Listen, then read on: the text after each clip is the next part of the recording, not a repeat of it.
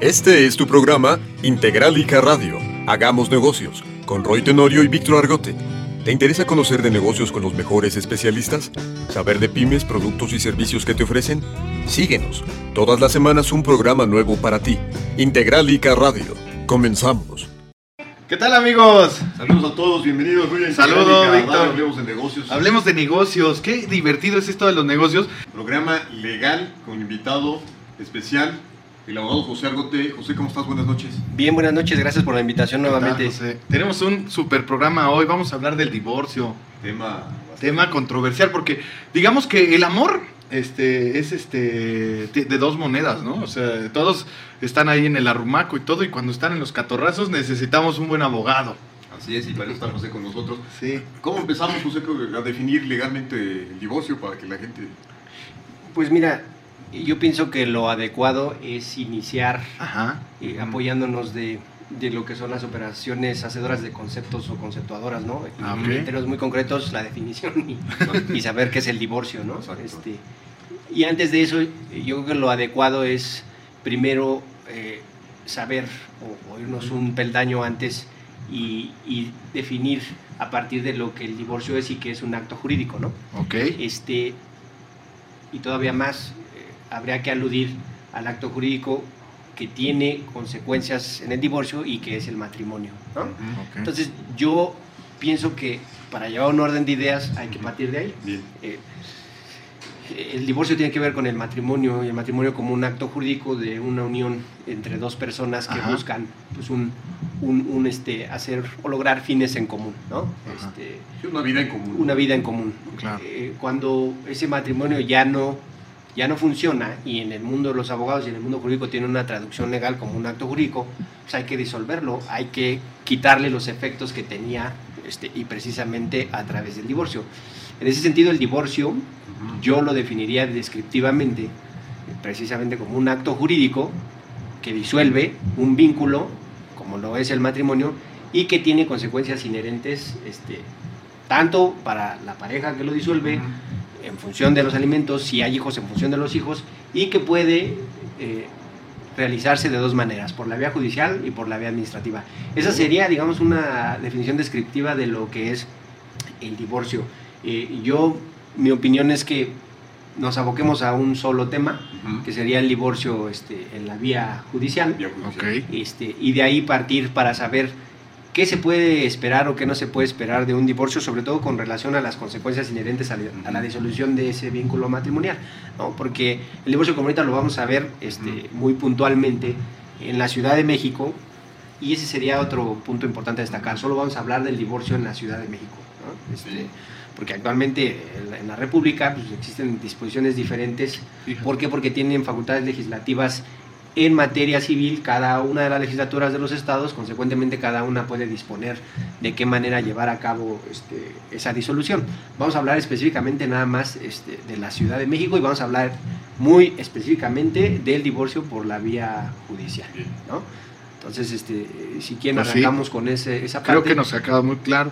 Y, y saber, lo primero que tenemos que saber es que actualmente en la Ciudad de México ya solo hay una clase de divorcio en la vía judicial, ¿no? Mm. este, que es el divorcio incausado o eh, llamado divorcio sin causa. ¿no? A- Antes de que existiera este divorcio, seguramente eh, escucharon eh, el Vox Populi o este, ya sabes, las pláticas familiares Ajá, o de los ajá. amigos que había el llamado divorcio voluntario y el llamado divorcio necesario. ¿no? Ajá. Sí, sí, lo hemos El divorcio necesario era un divorcio donde tenías que acreditar una causal de divorcio. Por ejemplo, sevicia y malos tratos, ¿no? Este, mi marido me golpea y es alcohólico y todo el tiempo se la pues pasa tomando. Y consecuentemente tú planteabas este, como pareja a esa persona un- una demanda de divorcio donde tenías que acreditar esa causal. Este, sevicia y malos tratos y a lo mejor alcoholismo, ¿no? Era un ebrio consuetudinario. Ajá. Y eso habría la vía del, del divorcio necesario. Ok. En el caso de divorcio voluntario, pues como su nombre lo dice, por voluntad de ambos consortes se disolvía el vínculo matrimonial y se regulaban las consecuencias inherentes a esa disolución. Ese es ambos, ambos consortes. Eh, ambos consortes. Actualmente eso ya no existe. Ah, mira. Ya no aplica. Ya no aplica, no. ya existe solamente el divorcio sin causa o divorcio incausado. Es decir, incausado. ya no hay necesidad de demostrar una causal Basta con que uno de los cónyuges manifieste expresamente Claro. su deseo de no continuar con el vínculo matrimonial para que el divorcio se decrete, en este caso, por una autoridad este, judicial. Este, la ley sigue conservando, eh, como parte de un procedimiento judicial, el que ese consorte forzosamente tenga que formular una demanda donde la prestación reclamada sea esencialmente que se disuelva el vínculo matrimonial. Entonces, en orden de ideas, hay el divorcio solamente sin causa, este, se plantea a través de una demanda de divorcio ante un juez de lo familiar y se formula como prestación eh, primordial, eh, ahorita vamos a ver por qué digo primordial, este, la disolución del vínculo matrimonial. Entonces, hasta ahí creo que Vamos eh, muy claros en que es la vía, es el único divorcio que existe y se plantea de esa forma. ¿no? Súper. Ajá. Ahora, eh, al disolverse ese vínculo matrimonial como acto jurídico, mundo este, real y en la vida cotidiana, pues, de un vínculo pueden surgir, o surgen más bien eh, cotidianamente, diferentes consecuencias. Ujú. Por ejemplo, podemos tener hijos ¿no? y podemos formar un patrimonio este, en conjunto con esa persona. Ok. Entonces ahí es donde inician las cuestionantes de qué es lo que pasa con esas personas que derivaron de ese vínculo y con ese, esa riqueza, con ese patrimonio que se formó a partir de esa vida en común y que es el patrimonio de esa familia. ¿Qué va a suceder? no? Entonces eh, nuestra legislación pues regula qué es lo que sucede en el momento en que determinamos disolver el vínculo matrimonial. Entonces una cosa es que se va a plantear el divorcio, el juez con esa sola manifestación lo tiene que decretar. Aquí ya no hay, no cabe la posibilidad de decir es que yo no me quiero divorciar. Vamos a pensar que la otra parte diga es que yo no quiero. Sí, lo que decías es que con una sola de las partes. Es una sola de las partes, lo manifiesta y eso es razón legal suficiente para que un juez de lo familiar decrete la disolución del vínculo matrimonial. Ya, no va a existir el déjame, pero no te vayas. O el no te doy el divorcio, ¿no? Sí, Este ya no va a existir Lo llegamos a ver en muchas películas Sí. y recuerdo ustedes Ajá. que decían no te doy el divorcio. Eso se daba y es un dato curioso y si quieren lo, lo comentamos. Ajá. Sucedía porque como existían causales de divorcio Ajá. y si evidentemente no acreditábamos esa La causal, causal, claro. este, pues el divorcio no se decretaba. Entonces de ahí salió ese mito urbano de no te doy el divorcio, porque evidentemente ya no estaba en manos de la, de la otra parte, sino estaba en manos de un juez que es el que determinaba si se acreditaba o no la causal de divorcio y consecuentemente si se daba o no una sentencia de divorcio. Eso ya no existe al día de hoy. Pasa con la voluntad de una sola de las partes se solicite. con que se solicite y Se el juez la va a decretar. Claro, hay un procedimiento, hay una secuela procesal, se tiene que seguir, pero vamos a llegar irremediablemente a una determinación judicial donde se, de- se disuelva el vínculo matrimonial. Esa es la consecuencia y se acabó. Eh, Ahora, ¿qué sucede? Y vamos al siguiente punto que, que ya no hemos esbozado. ¿Qué sucede? O, cuáles son las consecuencias inherentes a la disolución de ese vínculo? Pues, pues eso ya tiene un tratamiento muy puntual en la ley y aquí es donde realmente eh, se da el engaño este, de muchas personas, ¿no? Este, y, y se generan conflictos que, que- que, son inusitados porque realmente es la parte del divorcio donde finalmente hay consecuencias, ¿no? Porque la disolución, como les digo, se va a dar. Y, y ahí es donde vemos, incluso fuera de tribunales, a muchos este, abogados o pseudoabogados este, eh, vendiendo divorcios por 3 mil pesos. Ajá. Lo que no les explican a las personas, y, y- y es una actitud este, realmente engañosa, lo que no les explican es que el divorcio pues ya sabemos que se va a dar, como se los acabo de explicar. Lo que no les explican es que hay consecuencias inherentes, qué va a pasar con los hijos, qué va a pasar con los bienes, tengo derecho o no tengo derecho a una pensión, hasta cuánto, qué porcentaje de los ingresos del otro consorte tengo derecho a percibir como pensión, por cuánto tiempo la, la puedo percibir. Sí, claro. Y cuando empezamos a abrir ese abanico de posibilidades, nos damos cuenta de que los divorcios que cobran en 3 mil y 4 mil pesos, pues definitivamente eh, de ninguna manera reflejan lo que podría significar el cobro de un honorario por llevar un procedimiento de esa naturaleza. Entonces, hay cuidado con ese engaño, pero vamos a entrar en- ahora sí, Sí. puntualmente a saber cuáles son esas consecuencias. Cuando una persona este, formula una petición de divorcio ante un juez de lo familiar, forzosamente, forzosamente debe acompañar una propuesta de convenio en el que aparezca este, precisamente cuál es su planteamiento con relación a diferentes rubros que tienen que ver con lo que les comentaba hace un- unos momentos, los hijos, la pensión, guardia de custodia, quién se va a quedar el domicilio, etcétera, etcétera. Entonces la ley nos marca ahí puntualmente que esa propuesta de convenio debe de llevar los siguientes puntos. Primero, la designación de la persona que tendrá la guardia y custodia de los hijos menores o incapaces. Yo formulo una propuesta de divorcio, manifiesto de voluntad, pero como tenemos dos hijos menores, tengo que hacer una propuesta y decirle al juez, señor juez, mi propuesta es que con relación a estos dos menores, la guardia y custodia la tenga yo, ¿no? Ese es el primer punto. El siguiente punto, las modalidades bajo las cuales el progenitor que no tenga la guardia y custodia ejercerá el derecho de visita respetando los horarios de comidas, descanso y estudio de los hijos. Es decir, por regla general, yo soy el hombre, ¿no? Este, vas a tener tú la guardia de custodia, es decir, la mujer va a tener la guardia de custodia, es la que los tiene a su cuidado, bajo su cuidado, pero el hombre tiene derecho a tener un régimen de convivencia. Entonces, aunque yo sea la persona que plantee el divorcio, dentro de mi propuesta de convenio, debo de señalar cuál es mi propuesta para que mi consorte tenga derecho a un régimen de visitas, un régimen de convivencia familiar con los menores o en su caso los incapaces, ¿no? Y ahí los tiempos, ¿cómo los define José?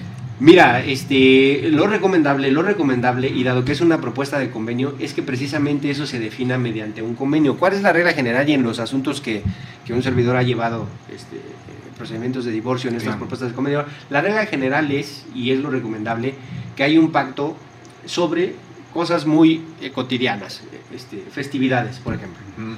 A ver, el cumpleaños del niño. ¿Cómo le vamos a hacer? no? ¿Sabes qué? Que yo propongo que un cumpleaños tú y un cumpleaños yo.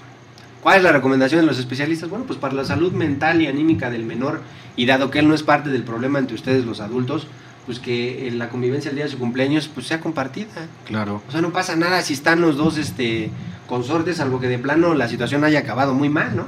Pues es que luego se oye la muerte, ya sabes que no puede llevar. Puede ser, o sea, ahí sí se dan los casos, pero sí te puedo decir que una buena labor, y los abogados tenemos mucho que ver en eso, tiene que implicar el convencimiento de que ya ese problema que se dio entre los consortes no tiene nada que ver con los hijos La y, responsabilidad. y se les hace un terrible daño exactamente adoptar esas actitudes, ¿no? Es un punto, por ejemplo, en los convenios se propone las festividades decembrinas, ¿no? ¿Cuántas, ¿Cuántas más vacaciones tiene el menor? No, pues que 15 días. ¿Sabes qué? La mitad y la mitad. De tal manera que contigo pase el año nuevo y conmigo pase la Navidad. Y en el siguiente año lo hacemos a la inversa. ¿Te parece? Perfecto. Vacaciones de verano. Lo mismo. ¿Sabes que Yo por mi trabajo de todas maneras no puedo estar con él de vacaciones este, las primeras dos semanas. Este, que las pase contigo las restantes conmigo. Y se pone por escrito, ¿eh?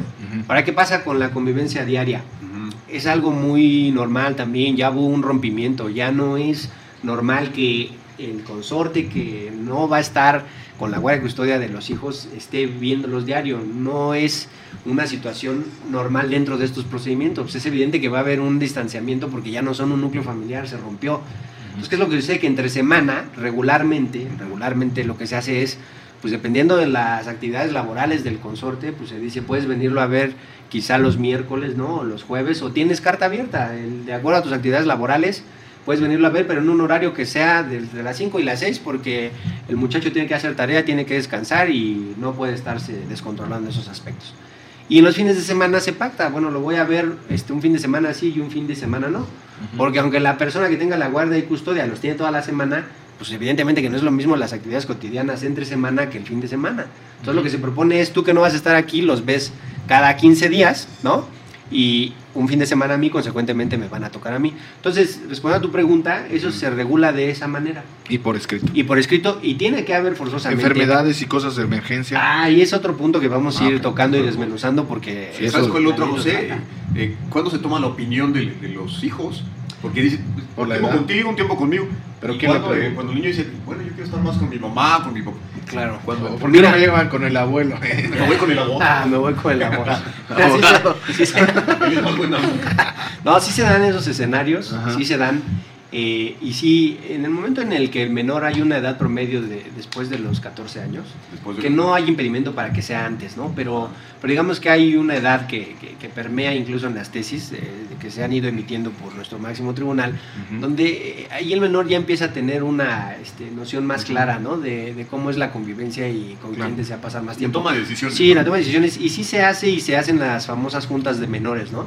Incluso se pueden hacer con asistencia de representantes de- de- del sistema de desarrollo de- integral de la familia, ¿no? Este, y se hace con un representante, acuden, está el juez en presencia, y se le toma la opinión al menor. Del DIF, del DIF, ¿no? Del DIF, ellos son especialistas y tienen este, la capacidad para eh, entrar con el menor en una plática cordial, eh, que se sienta arropado y poder obtener de ese menor es una respuesta objetiva de por qué desea mayormente la convivencia con un progenitor este, que con otro. En casos normales, este, funciona a la perfección. Eh, También tengo que decirlo, hay casos extraordinarios y muy anómalos donde sí hay este, problemas de, de, de, alguno de los progenitores que tratan de envolver al menor para inducirlo a que se conduzca de cierta manera, a que dé cierta versión del comportamiento del otro consorte, etcétera. Pero digamos que son los casos anómalos y extraordinarios. Por y es difícil general. detectarlos, ¿no? También. Es difícil detectarlos y, y se genera la necesidad de un acervo probatorio más complicado para que el juez pueda tomar una decisión correcta. Es como una alienación parental. Es lo que le llamaban alienación parental. Si sigue Ajá. mencionando el término, llegó a estar vigente en la legislación penal, ya no lo está. Este, ahora forma parte de lo que se llama la violencia intrafamiliar. ¿no? Ok. Sí existe, realmente se, se- se- se decidió quitar eso de la legislación porque era también motivo de abusos por, los consortes que tenían en su mente y muy claro que no querían que la otra parte tuviera convivencia con los menores. Entonces hubo muchos abusos y se tuvo que enmendar la plana. Pero esos digamos que son unos casos extraordinarios y muy anómalos. En los casos normales y que también son muchísimos y debo decirlo, eh, donde las dos partes entran en un consenso, se da esta situación. Lo pactamos, pactamos las vacaciones, los días de convivencia, los días entre semana, los fines de semana y listo, se pone por escrito y hay que, hay que respetarlo. Es una orden judicial. ¿Y te ha tocado casos donde el padre quede en custodia de los niños? En... Al día de hoy no, pero sí se da. Sí, Sí se da. pero tenemos que ser ahí muy cuidadosos con esos temas porque eh, por regla general y por la naturaleza eh, de las relaciones este, paternales, eh, lo normal, lo regular, lo general es que la mujer eh, está al cuidado de los hijos. ¿Por qué? Pues, sí, por- es una razón natural, ¿no? Es una razón natural. La mujer es más apta para el cuidado de los menores, sobre todo en los primeros años de vida. Sí, se puede dar Por ese edad, caso que ¿no? tú dices, pero son casos extremos donde, por ejemplo, pues la mujer puede estar este, en problemas de drogadicción, este, problemas de, alienación parental, que ahora ya es, la violencia intrafamiliar. Sí se da, pero hay que ser muy cuidadosos con los temas. Por regla general O sucede incluso, así. co- es que hoy en día las chicas este, son, pues, andan en- trabajando muy duro, entonces ya son como actividades de varón, ¿no? Digamos, que están trabajando y dicen, no, pues a mí en una negociación me conviene más que tú te quedes, que el hombre se quede con los hijos y ella para seguir lab- laborando, o sea, no tiene que ser siempre por... No tiene que ser siempre por un motivo extraordinario. eh, Pero- esa observación que tú haces es totalmente pertinente. También se puede dar por un convenio porque lo permite la ley y precisamente no, Sí, no o sea, hay no una- por ser no hay mujer estás descalificación, ya a que aceptes a los niños, ¿no? Sí, reitero, es por una cuestión meramente natural, ¿no? Ajá, pero al día de hoy sí se dan muchos esos factores donde el varón este, suele asumir el papel de, de- de quien, quien tiene las tareas del hogar y la mujer trabaja, no hay impedimento para que en una situación así el varón sea el que tenga la, Y por las la edades también de los. Son, son cuestiones multifactoriales. ¿no? Sí, claro, Este, eso ya nos quedó. pero digamos que ese es el, el punto. Vamos siguiendo con, con el siguiente rubro, ¿no? Este, Claro.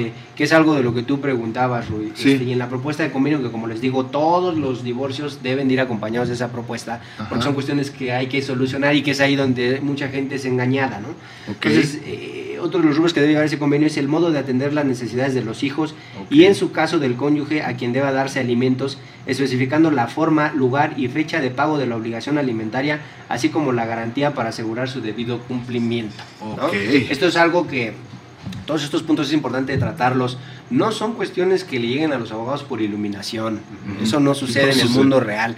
En las telenovelas los abogados resuelven en dos capítulos los problemas, y- pero en el mundo real eso no sucede. ¿no? Eh, acá es muy puntual la ley y Ajá. tenemos que acatarla y en ese sentido tenemos que especificar cómo será la manera de atender las necesidades de los hijos y en el caso del cónyuge que tenga la necesidad de recibir una pensión. ¿Cuáles son esos casos? Vámonos al, al- al punto este, emblemático, medular y claro, Ajá. los menores de edad. Claro, Hay menores de edad, necesitan pensión alimenticia. claro. ¿Qué es lo que sucede como regla general? Que si uno de los cónyuges, regularmente la mujer está dedicada preponderantemente a las labores del hogar, pues es evidente que ella es la que tiene el cuidado de los hijos. Por esa misma razón es que ella es la que conserva la guardia y custodia y ella es la que está en necesidad de recibir una pensión alimenticia al igual que los hijos. ¿No? Entonces se debe especificar, la ley dice se debe especificar. Entonces si yo soy la consorte, si yo soy la mujer y yo soy la que va a estar con la guardia y custodia y necesito alimentos, debo de proponer en mi convenio cuál es la cantidad conducente y cuál es la manera en que para mí es lo idóneo que se deposite o se pague y se garantice la pensión alimenticia. Ojo, vamos a desdoblar aún más el tema. ¿Qué implica la pensión alimenticia? ¿Qué son los alimentos? Porque como mortales, si podemos decir los alimentos, pues es la comida. Sí, ¿no? hay cada Este, mamá que le da alimentos muy raros a los hijos. Pero fíjate, ese es precisamente lo que quiero desdoblar. Ese es el sentido común. Ajá. Eso es lo que son los alimentos para los no abogados. ¿Qué son los alimentos? La tortilla es un alimento. Ajá. La sopa también. Para los abogados no. Para los abogados los alimentos comprenden Ajá. la comida propiamente dicha. Este, la formación escolar, las necesidades de vestido y de recreación de los hijos, la atención médica. Ya, Mm. eso abarca todo eso. Todos esos rubros Claro. son los alimentos. No solo lo que te llevas a la boca. Exactamente. Fíjate. Entonces ahí puede ser, y sí pasa, que, que muchas personas, y sobre todo los deudores alimentarios, piensan, pero si yo doy, vamos a poner una cantidad, ¿no? Este, Ajá, 700 sí. pesos a la semana, 100 pesos por día, perfectamente alcanza para alimentos. ¿No, Como la canción de Lo que pasa es que los alimentos no solo son la comida, Claro. debe de corresponder a todas esas necesidades y ojo, debe de corresponder al nivel de vida que están acostumbrados en el núcleo familiar. Yo hubo un rompimiento, pero si yo estaba estudiando en una escuela de paga o si estaba estudiando en una escuela pública, hay diferencias. Sí, claro, ya Diferencias en cuanto al costo, es a lo que me estoy refiriendo. Entonces no podemos pretender que derivado de un rompimiento que se da a través de un divorcio de un núcleo familiar, no podemos pretender que el deudor alimentario de estar erogando un gasto, vamos a pensar, de dos menores de edad mensualmente de 30 mil pesos, ahora pretenda que la pensión alimenticia, dado que en su percepción posiblemente solamente implique la comida para él, diga, pues yo voy a dar 5 mil pesos al mes y con eso dense por bien servidos. Pues no. No funciona. Los alimentos implican todos esos rubros, implican en el nivel que estaba acostumbrado en el Ajá. núcleo familiar el acreedor alimentario y hay que señalar específicamente cómo se ¿No los puede pretende que repetir? se... que Sí, se- los rubros, Los, los rubros están muy buenos. claro. Es obviamente la comida. La comida este, Ajá. es este, la, la escuela, La ¿no? escuela, la educación. eh, es este, la atención médica, Atención médica. el- las necesidades de, de vestido, De ¿no? vestido. y Vivienda la... entra. eh, Claro, la vivienda también. y las necesidades de este, diversión, de esparcimiento. Súper. Sí, no podemos No, pretender pues que un ya. menor ya nos divorciamos y ahora ya no vas a ir al cine. ¿Por qué? Porque Ajá. yo ya no soy, ya no estoy dentro de la casa, ya no puedo llevarte. No, sí. Tiene que abarcar es todos esos rubros.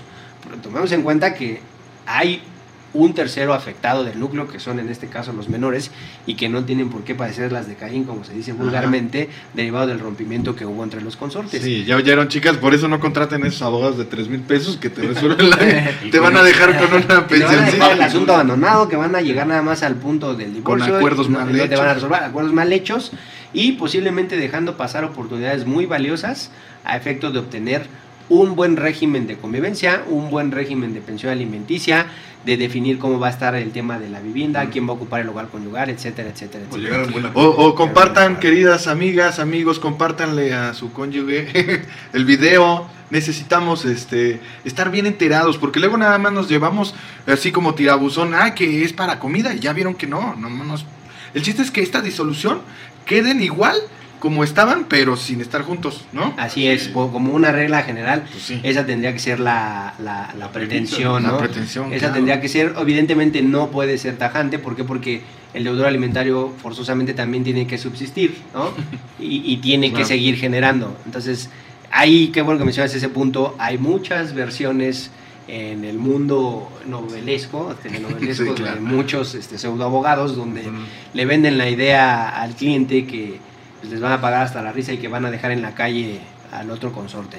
Eso nunca va a suceder, nunca va a suceder. Es no solo ilegal, sino contra la natura, porque imagínate tú como juez que determines, pues vamos a decretarle una pensión del 95% a favor de la señora y sus dos hijos. Es pretender que una persona viva con el 5% de sus ingresos es una este, estupidez, ¿no? Entonces, claro. hay que tener cuidado con esas recomendaciones. Hay que saber llevar al cliente y moderar las pretensiones de tal manera que entiendan que eso es un rompimiento, que es la disolución de un acto que trae consecuencias, pero que esas consecuencias en manera alguna tienen que ser el fundamento ni el argumento para pretender perjudicar a la otra parte. Es simplemente un rompimiento, hay obligaciones que cumplir, hay que tasarlas, hay que moderarlas y hay que definirlas por escrito. ¿no? A mí me surge la pregunta, José, ¿quién tiene el derecho a demandar la pensión alimenticia, hablando de hombres y mujeres? De hombres y mujeres. Pueden ser cualquiera de los dos, dependiendo del escenario. Es el, caso que señalaba Rui. Vamos a pensar eh, eh, eh, en, un, en un supuesto, un ejemplo. Eh, el hombre, ¿no? Es el encargado de las labores del hogar y la mujer es la que trabaja. ¿no? Y vamos a agregarle un elemento. Hay un accidente en el hogar y, el señor este, pierde ambas piernas. ¿no? Se le cae el tinaco y pierde ambas piernas. La mujer dice, ¿sabes qué? Pues esto ya no es vida, este, voy a tramitar el divorcio y pues esta vida yo no la quiero vivir respetable y válido, ¿no? Este, claro. No quiero vivir al lado de un lisiado y yo me retiro. Todo lo frío que les pueda parecer se da en el mundo real. Me voy, este, y pues me voy. Como yo soy mujer, pues yo no tengo obligaciones de pensión. Este, pues no. La obligación de dar una pensión alimenticia porque esa persona, lejos de que está dedicada permanentemente a las labores del hogar, pues quedó ahora este, con una incapacidad eh, motriz, no puede valerse por sí mismo y más si hay hijos de por medio, ¿no? Este, no es un tema restringido al hombre o a la mujer. Puede pedir una pensión alimenticia que tenga necesidad de ella y acorde a las circunstancias de cada caso en específico. Pero no es un tema eh, sexista, ¿eh? Sí, no, no lo es, no lo es, no lo es. Pues le recordamos los contactos, Rui. Sí. Teléfono 5689-6186, el WhatsApp 5586804732. Correo electrónico integralica.radio18 y el Instagram integralica radio. Y no olvides, si tienes dudas, estás o conoces a alguien que esté en este problema, pues compárteselo y pues ya él, aunque esté viendo la repetición, puede escribir cualquier duda y con gusto le contestamos. O le contesta el mismo especialista. Así es. Eh, siguiendo en este tema, José, ¿cuáles, ¿cuáles serían los documentos que tendría que presentar alguien para divorciarse? Mira, elementalmente, eh, eh, este, el acta de matrimonio. Así es. Y, cuando hablas de documentos, el abanico de la soga al cuello. puede ser, puede ser grande, ¿no? Pero lo voy a explicar por qué. Pero para el divorcio en sí, pues el acta de matrimonio, ¿no? Pero cuando empezamos a hablar de las consecuencias inherentes a la disolución del vínculo, empiezan a presentarse la necesidad de otro acervo documental, ¿no? Hay hijos, ¿qué tendría que presentar? Pues las actas, de, nacimiento. Actas de nacimiento. ¿Sabes qué? Es que fíjate que ya estamos resolviendo el tema de cómo disolver la sociedad conyugal porque estamos casados bajo ese régimen y hay dos inmuebles. ¿Qué tendría que presentar? Los, este, ¿cómo se llaman? Las escrituras. Las escrituras de los bienes. Las escrituras de los bienes. Y de ahí se va desprendiendo realmente el acervo documental. Oye, ¿sabes qué? Que fíjate que antes de promover el divorcio, este, él se fue y este, mi niño cayó hospitalizado, estuvo hospitalizado eh, hice muchos gastos, ascienden a la cantidad de 200 mil pesos y tengo todas las notas. Ya lo encontramos al otro consorte, ya sabemos dónde está trabajando. ¿Sabes qué? Tenemos que solicitar no solo una pensión, sino que contribuya a esos gastos que fueron erogados para cubrir esas necesidades. O sea, puede ser retroactiva. Órale. Entonces, ahí si te das cuenta, derivado de esas necesidades, de esos supuestos, va apareciendo el acervo documental. Todo lo que sea documento pues todo eso tendremos que aportar. Todo lo respaldo. Sí, lo que no está en el expediente no está en el mundo. Estamos en un sistema de derecho escrito, fin de la historia. Todo lo que sea documento y nos sirva para acreditar tal o cual elemento dentro de ese procedimiento, lo tendremos que aportar. Sí, incluso que digan, tenemos un negocio en conjunto. Pues, Exactamente, constituimos una empresa. Acta constitutiva. Acta constitutiva de la empresa. Todo hay que acreditarlo. Todo, todo. Ahora, me gustaría seguir con el tema de, de, los, de, los, requisitos. Los requisitos son. Los requisitos. Sí, vamos. Porque todos tienen que acompañar una propuesta de comer. Es amplio y es aquí donde les digo Cuidado, porque ahí es donde están los engaños y donde no nos dicen qué es lo que viene después. Eso es realmente lo complicado de los juicios de divorcio. Eso es realmente El abogado coyotero te dice, tú dame los tres varos y yo te digo. Exacto, dame tu acta y tu acta de nacimiento de tus hijos. qué triste, y ya te estamos entendiendo ahora sí. Yo, yo, yo, los he visto, los letreros, te lo juro, los he visto pegados. Divórciate y tal. Por 3000, divorcio express, ¿no? Ajá. Así le llaman. Que hasta levantan su cortina, ¿no? Sí. Qué triste. Coloquialmente el divorcio express. Realmente, técnicamente y para los abogados. La boca del Lobo Express. Sí, sí. Para los abogados de, de, verdad, los profesionales que nos dedicamos este, a, litigio, que somos postulantes, eso no se llama divorcio express, es un divorcio en causa, es un divorcio sin causa. Sí. Se acabó, ¿no? Pero ¿qué más tiene que acompañarse a esa propuesta de convenio? La designación del cónyuge al que corresponderá el uso del domicilio conyugal en su caso y del menaje. Okay. Ya nos divorciamos, pero ya no podemos hacer vida en común. Yo soy la mujer. Siempre pongo el ejemplo porque es la regla general. Es la no es un tema sexista ni Sí. de que Sí, ya la quedó mujer claro. no puede. No, no, es un tema nada más de los requisitos que marca la ley. Yo soy la mujer, estoy dedicada preponderantemente a las labores del hogar, ten- tengo dos hijos y pues mi propuesta es que nosotros estemos en el uso del, del domicilio conyugal y todo el menaje. ¿Qué es el menaje? El comedor, las, las habitaciones, las de recámaras, casa, el ¿no? menaje de casa, todos los utensilios de cocina. Pues yo soy la que está dedicada a esto, su señoría, propongo que yo sea la que sea la Claro. que tenga el uso, ¿no? Sí. Eso es a lo que se refiere ese, ese, ese requisito. Entiendo. Eh, el punto número 5, la manera de administrar los bienes de la sociedad conyugal durante el procedimiento y hasta que se liquide, así como la forma de liquidarla, exhibiendo para ese efecto en su caso las capitulaciones matrimoniales, el inventario, avalúo y el proyecto de partición. Órale. Ahí se pueden dar cuenta que regresamos al punto. Los 3 mil pesos, olvídense de ese tipo de asesorías. Son cuestiones complejas, sobre todo cuando estamos frente a regímenes como la sociedad conyugal. Y sobre todo le agregamos el dato de que dentro de ese matrimonio, por su duración y por ese régimen, se generó un patrimonio importante, ya no es cosa sencilla, ¿eh? Y se da y lleva procedimientos de donde hay matrimonios que durante la vida de matrimonio generaron en la sociedad conyugal cinco, seis inmuebles, tienen carros, tienen negocios, Claro. tienen cuentas en el banco, etcétera, etcétera, etcétera. ¿no?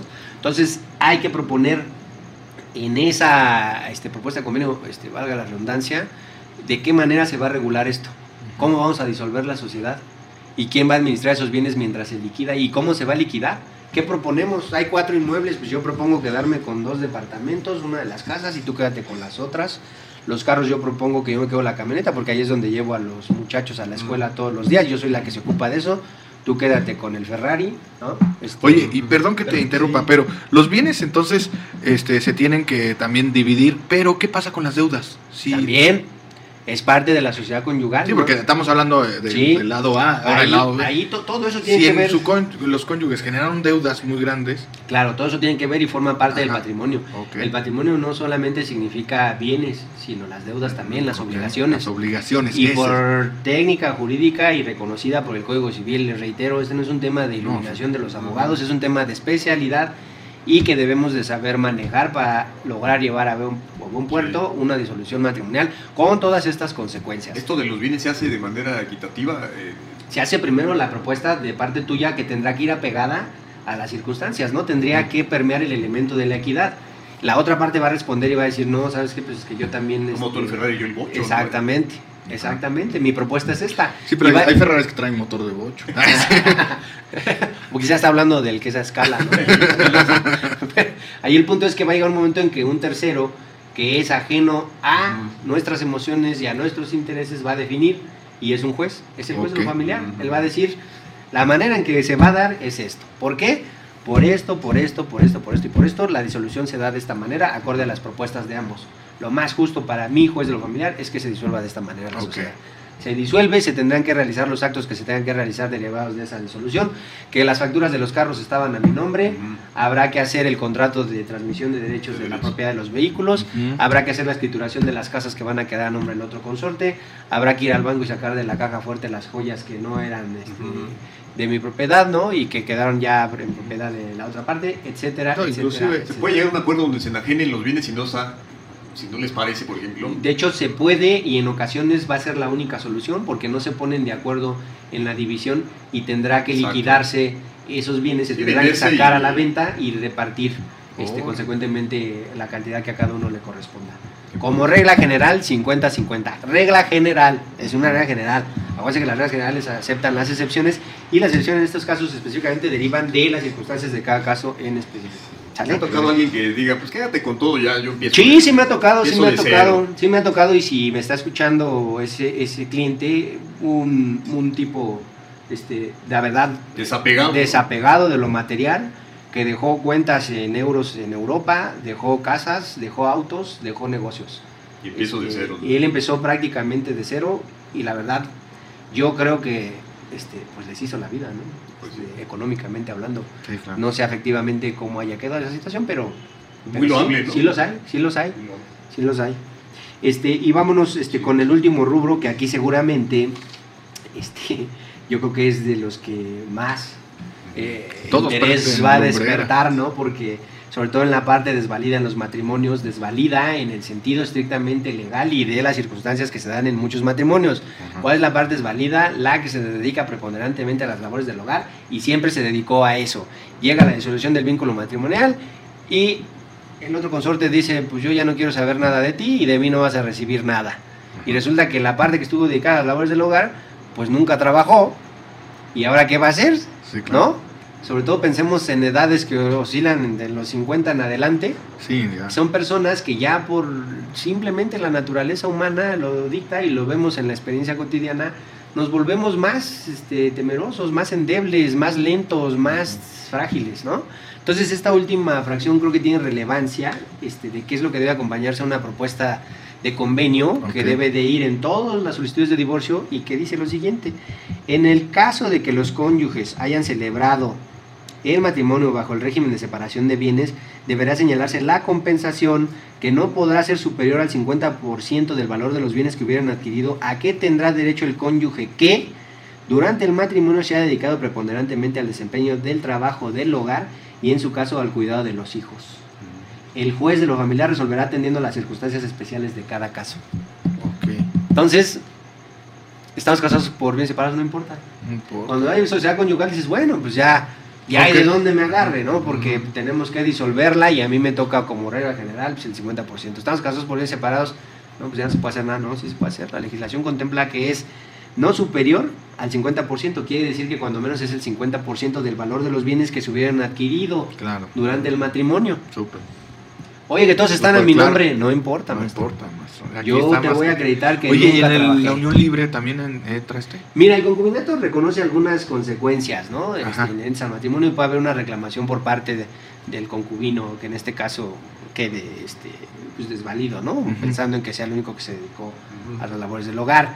Sí hay posibilidades, pero digamos que eso será motivo de un tratamiento especial y de que si quieren en otra ocasión podemos Sí, hablar. luego otro- Para no tema. tocar los temas este, de manera irresponsable. Sí, Ah, sí, sí, me parece bien. profundizar un poco más. Sí, sí, sí, porque estamos hablando del tema de los divorcios de 3 mil pesos y, Y y no. entraríamos en el mismo canal de estar resolviendo casos específicos en una plática que simplemente lo que Ajá. quiere es demostrar y acreditar a la gente que no es tan sencillo, que tiene una implicación que de- debe de ir acompañada a esa persona de un especialista que Claro. sepa la materia y de que hay un canal para hacerlo, para que esto tenga un resultado. Y lo mejor de todo, que dijiste que también es, es mm, si hubo gastos antes de que salieran esta, también pueden reclamar. Ah, claro, claro, claro. Entonces, sí, sí, está súper. Eh, todo, todo esto sí, de- les decía por eso al principio de la plática, solo podemos tocar un tema, este, ¿no?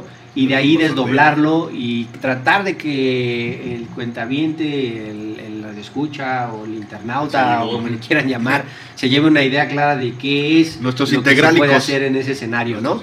Este, pero de ninguna manera pretende esto resolver todas las cuestiones que son propias de cada caso en específico, Claro, ¿no? claro. este, el universo de posibilidades es infinito, infinito. Entonces, todo eso merece un tratamiento especial. Para ese efecto, sí, pues, eh, si quieren, siempre dejamos abierta la posibilidad de que nos busquen, ya sea a través del programa, ya sea a través de un servidor directamente. La manera de hoy, la más fácil de comunicarse desde mi percepción es el WhatsApp.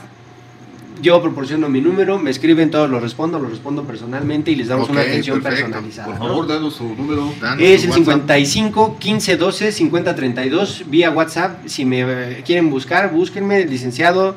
Soy fulanito de tal, tengo dudas, necesito una entrevista, puedo llamarle, agendamos una cita y lo hacemos. Y vamos a un corte musical. Sí, y regresamos con preguntas.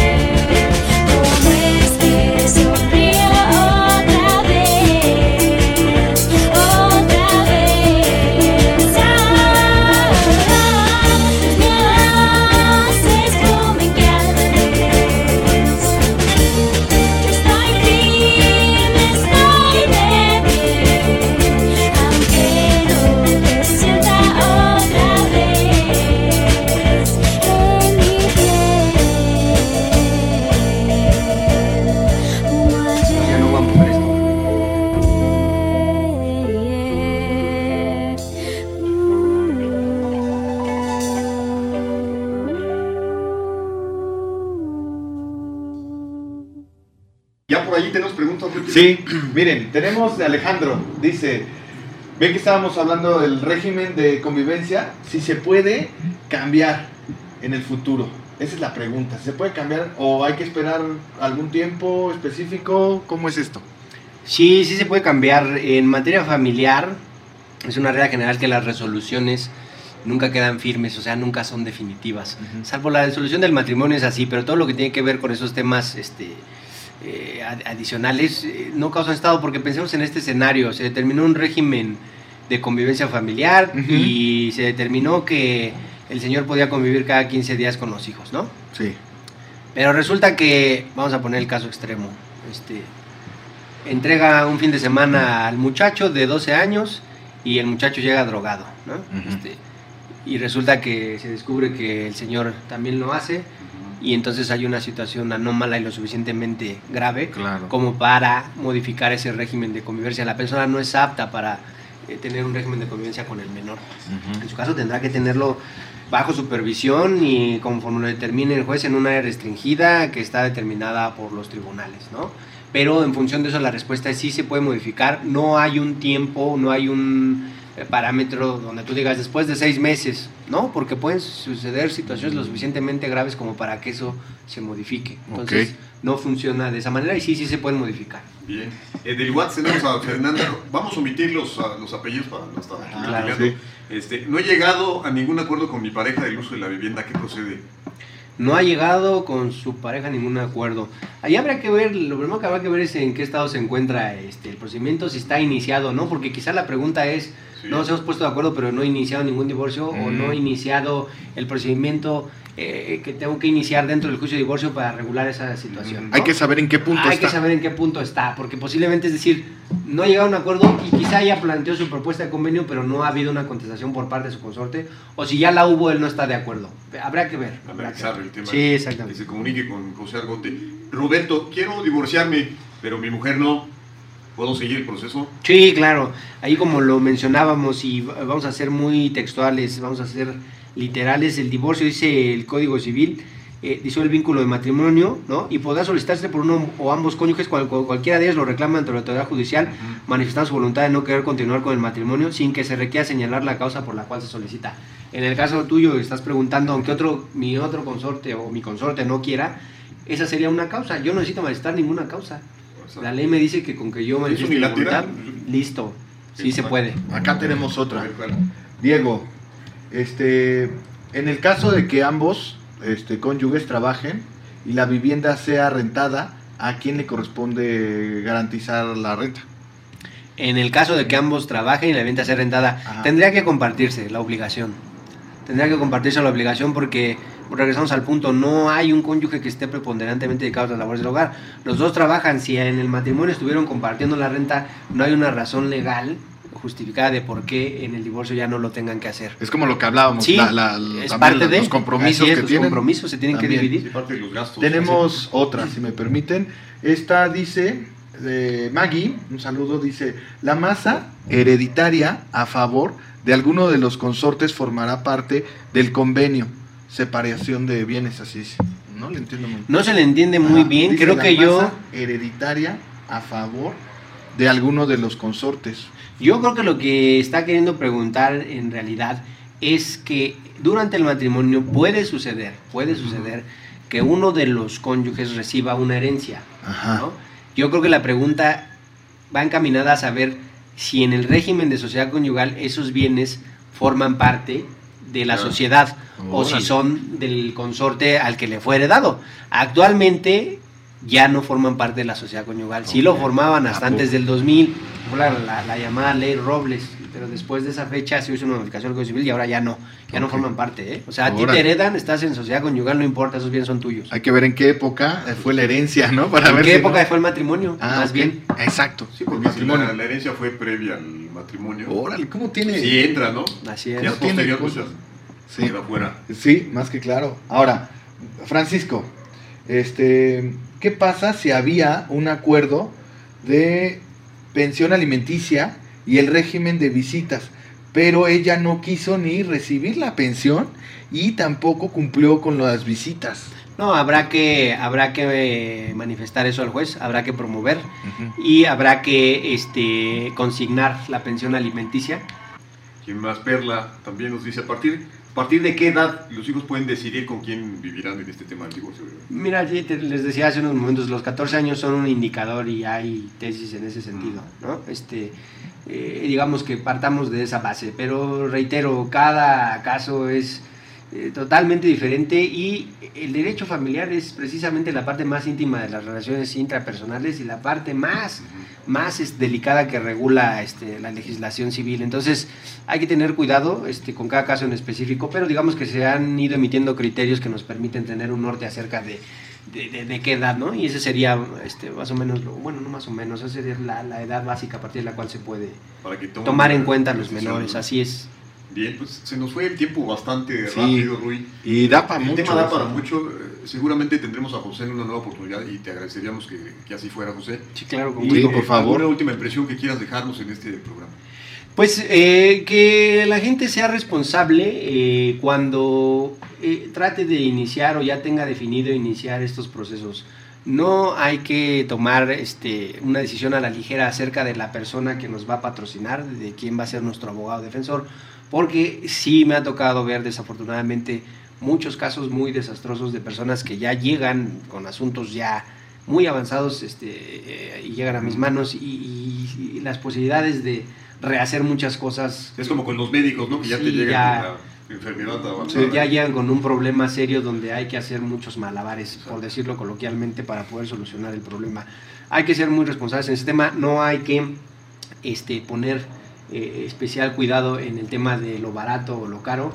Recordemos que así como el matrimonio fue una decisión sumamente importante en la vida, el divorcio tiene creo que incluso un carácter mucho más importante que, que el acto que inició ese vínculo, porque a partir de ese acto se disuelve un núcleo y las consecuencias que vienen derivados de esa disolución, evidentemente son mucho más complejas que cuando inició el vínculo, porque el vínculo inicia la historia, pero para acabar esa historia este, las complicaciones pueden ser pues, pues, mayúsculas. Entonces, que sean responsables, tener mucho cuidado con, quién nos va a patrocinar y, no tomar decisiones a la ligera. son cuestiones sumamente serias, delicadas. Pues te agradecemos nuevamente, José Argote, por estar con nosotros, abogado. Y aunque estés viendo la repetición, puedes seguir preguntando, ¿eh? Nos vamos con la frase, Rui. A ver, vamos a la Elige frase. Elige un trabajo que te guste y no tendrás que trabajar ni un día de tu vida. Confusión. Este fue tu programa Integralica Radio. Hagamos negocios con Roy Tenorio y Víctor Argote. Consultoría de negocios e información de pymes. Sigue la transmisión en vivo a través de nuestra página de Facebook, canal de YouTube e Instagram. Hasta la próxima.